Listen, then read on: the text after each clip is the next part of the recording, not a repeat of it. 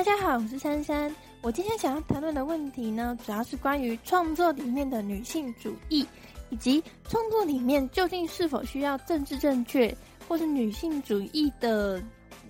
议题这样子的发展。我的叙述脉络呢，主要是从政治正确大概是什么样的东西，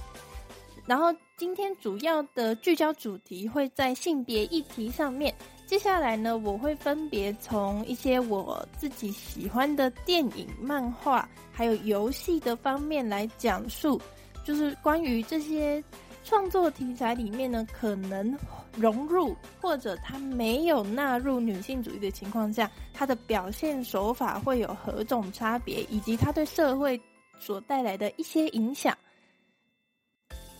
啊，当然，因为嗯。我所谈论的题材主要是挑选一些我自己比较有接触的电影或是创作作品，所以某方面来说，就是它会算是一个比较轻松的说法，就是它有一部分会是我自己在推荐或是介绍一些我喜欢的创作作品这样子的形式，然后同时以这个方向我来谈论说，在创作的自由度以及就是我们在追求某些。政治正确情况下，需要对创作者来说，他可能会是一种压力。那我我认为应该去如何取舍？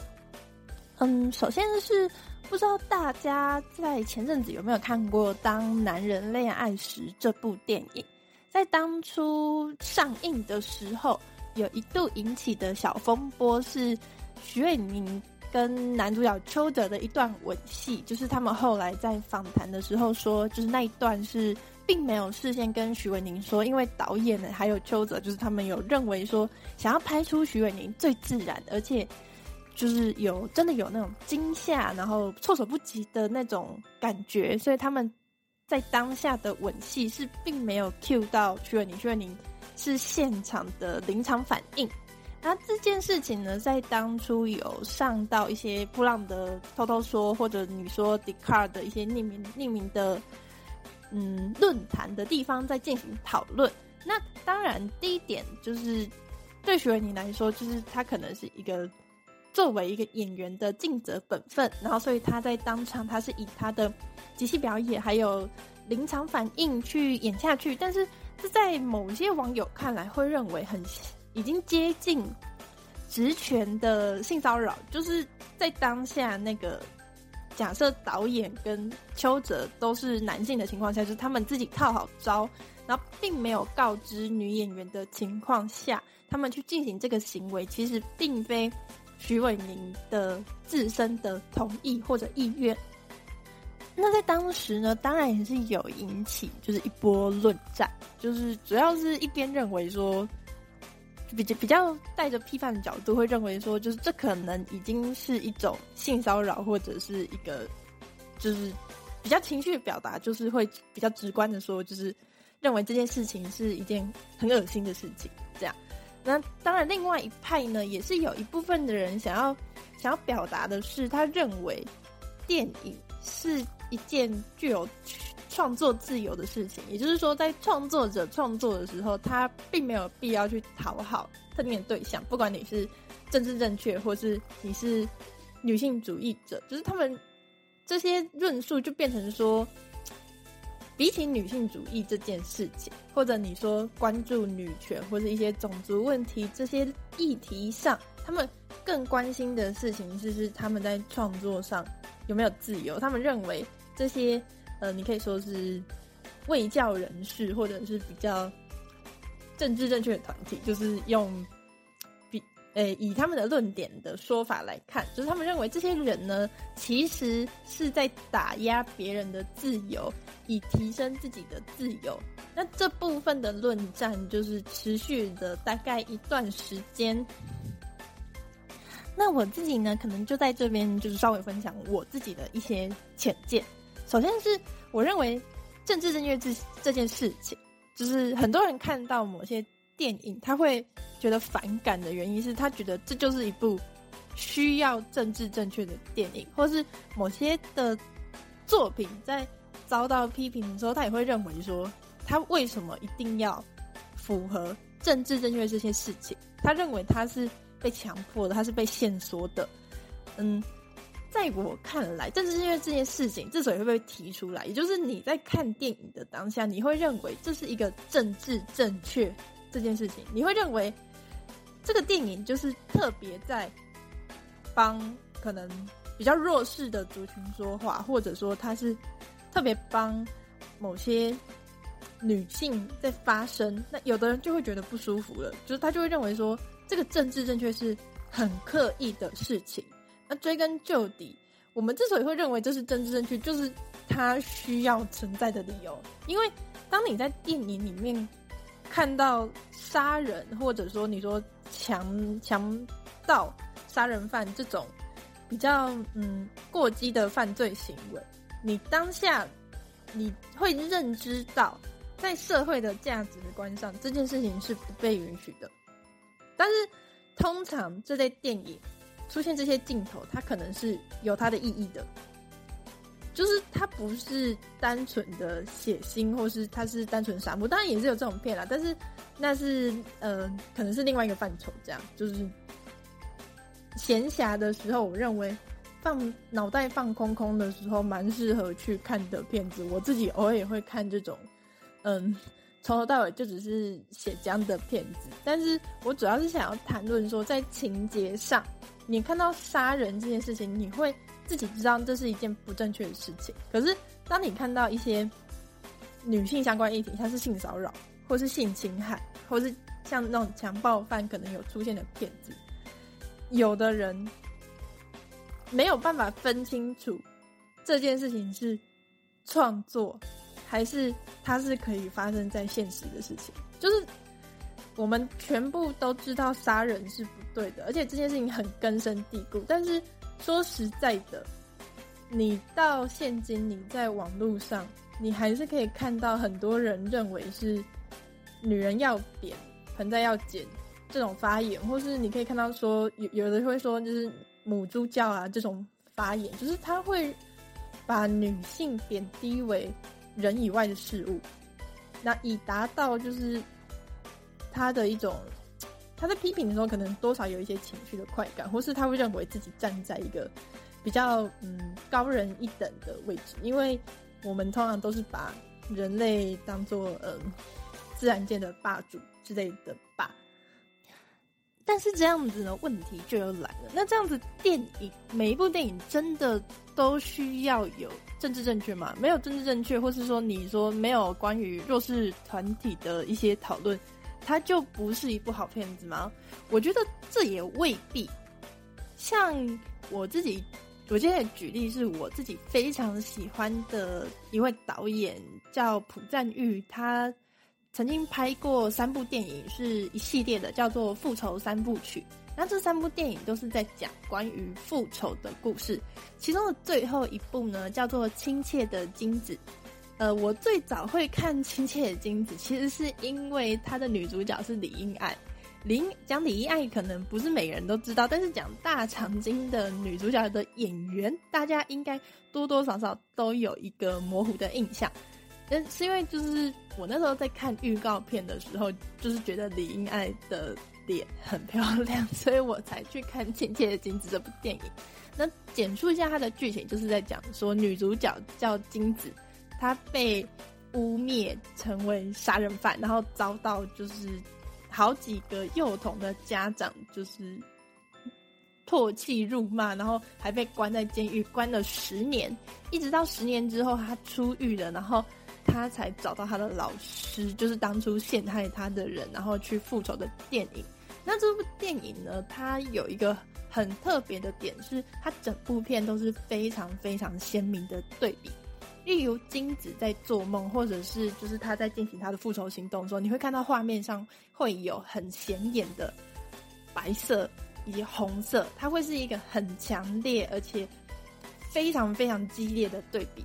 然后同时呢，金子这个人呢，他在狱中就是他被称为是就是类似像天使的存在，因为他会就是一直帮助他人，然后就是看起来几乎是就是不求回报的这样，就是所以他才被称作叫亲切的金子。同时呢，他在帮助人的手段你偶尔也可以看得到他比较恐怖的一面，是他帮助人的手段不不只限于好事，他可能是帮助他人去陷害另一个人，也就是曾经欺凌过他人的人。金子呢，他就会以其人之道还治其人之身，再以一些嗯那些像小恶，可能有点小恶作剧，但是。已经超出恶作剧的范畴，比较严重的恶作剧这种模式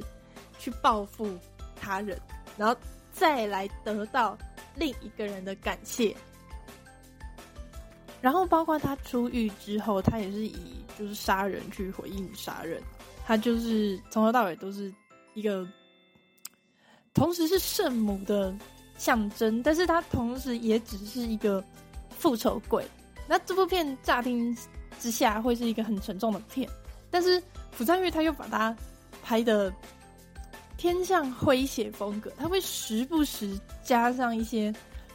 比较逗趣的镜头诠释方法，让这部片从头到尾都是一个很冲突，然后它会变成是一个不断的复仇再复仇的循环，包括他其实前两部片。呃，我要复仇，或是原罪犯的表现，就这整个复仇三部曲里面的电影表现手法，它里面都会有一个概念，有点像是你用仇恨去回应仇恨的情况下，你只会再诞生更多的仇恨。而我特别把《亲切的金子》这部电影拿出来讲的理由是，其实你历年来在。电影不管是西方或是亚洲所拍的电影，都可以看到某一种类别会是关于女性复仇的电影。像最经典的可能就是《我唾弃你的坟墓》，嗯，这部很经典的片子。但是《亲切金子》它又有一点不太一样，是它其实，在电影里面不太有什么说教的意味，就是你可以说它是一个在帮女性代言的电影，但。事实上，大部分的女性，就像金子在电影里面一开始所表现出，就是她是一个纯白的、无瑕的，然后她是一个很无害的、很年轻的、什么力量都没有的女学生。可是，一直到后面，她可以为了复仇这件事情，然后变成一个很有力量的人。这件事情，其实在现实生活中是。不大可能发生的。现实生活中，大部分大部分的女性，或者你可以说替换，把这女性替换成任何一个弱势的种族或者是类别，她其实没有能力反击，就是没有能力反击。她不会突然变成一个同时有钱、有权、有势的人，然后以重新去打压曾经。欺压过他的人，七叶金子他在他电影里面，他其实并没有想要说，包括金子是对是错，或者是当初的老师有陷害金子，还有杀掉前诶最早的那几个小朋友是多坏的事，就是他从头到尾就是把社会现实破开来，就他就是摊在阳光下，然后。让某些人看到，就是社会中就是可能已经腐败腐烂的一面。他其实并没有很强烈的去批判的字眼。那这部电影，它同时也具有一定的娱乐效果，就是包括我前面说，就是他会用一些比较诙谐的方式去包装，或者是包括它里面并没有说教意味这件事情。我会特别提到说教意味这件事情，其实是我认为有时候政治正确的电影之所以会让人觉得看起来提不起劲，或是有人会感到反感的其中一个理由是，通常这类电影会有比较多的对话镜头，他可能有一部分真的就是在说教或是批判，那。大部分人，我想应该都不喜欢被人家说教，尤其是你通常你已经付了钱，假设你去戏院，或者是你付了钱，你在网度的平台上面观看，这些事情你都已经花了钱，你是准备好要享受，结果你打开这部电影，然后你发现里面都在说教，都在讲什么是对的，什么是是错的，那你当然当下我觉得多少会有点不爽，而且你会觉得就是我我已经花钱准备好要享受，为什么我花钱还是在听别人说教？那我觉得这就是某些电影它可能比较失败的地方，但它失败的理由。并不是他政治正确，而是是我认为他表达的方式并不优秀，就是他没有办法用更能让人共鸣的方式去传达他的念想，以至于他整部片会变得很冗长或是沉闷。你可以这样子讲，但但是你也会看到已经有很多优秀的例子摆在我面前。所以这边我先简单做小结。首先，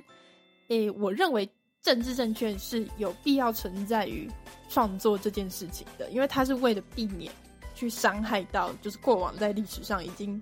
长期遭到某些伤害的族群。但是你确实可以选择你要不要政治正确。我认为这也是你创作自由的一部分，就是确实。并没有每一部片都需要符合政治正确这件事情，但是当你选择政治正确或是非政治正确这件事情的时候，你同时需要为你的选择负上责任，也就是你需要预期到你可能某一部分会遭到他人的批评，或是来自他人的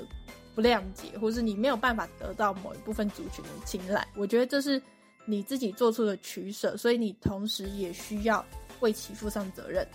那再来是，我认为政治正确，或者说你说在表现一些女性议题、种族议题上，确实需要避免某些过于冗长的说教或是训诫这类台词的意味，因为。你都已经花钱去享受，或是你把它看，通常大家应该是把它看作一个比较放松的娱乐，除非你是这方面的专业。那你在想要放松的时候，你又一直听到一些很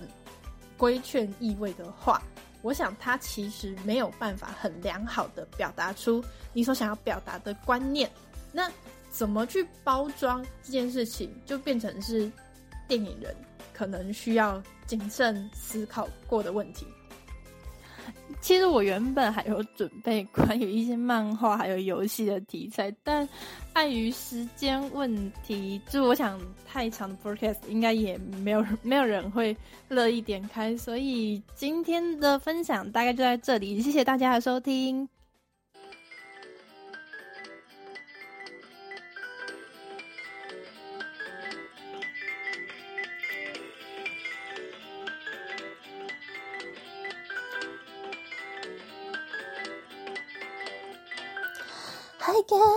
僕の願いよ未来よ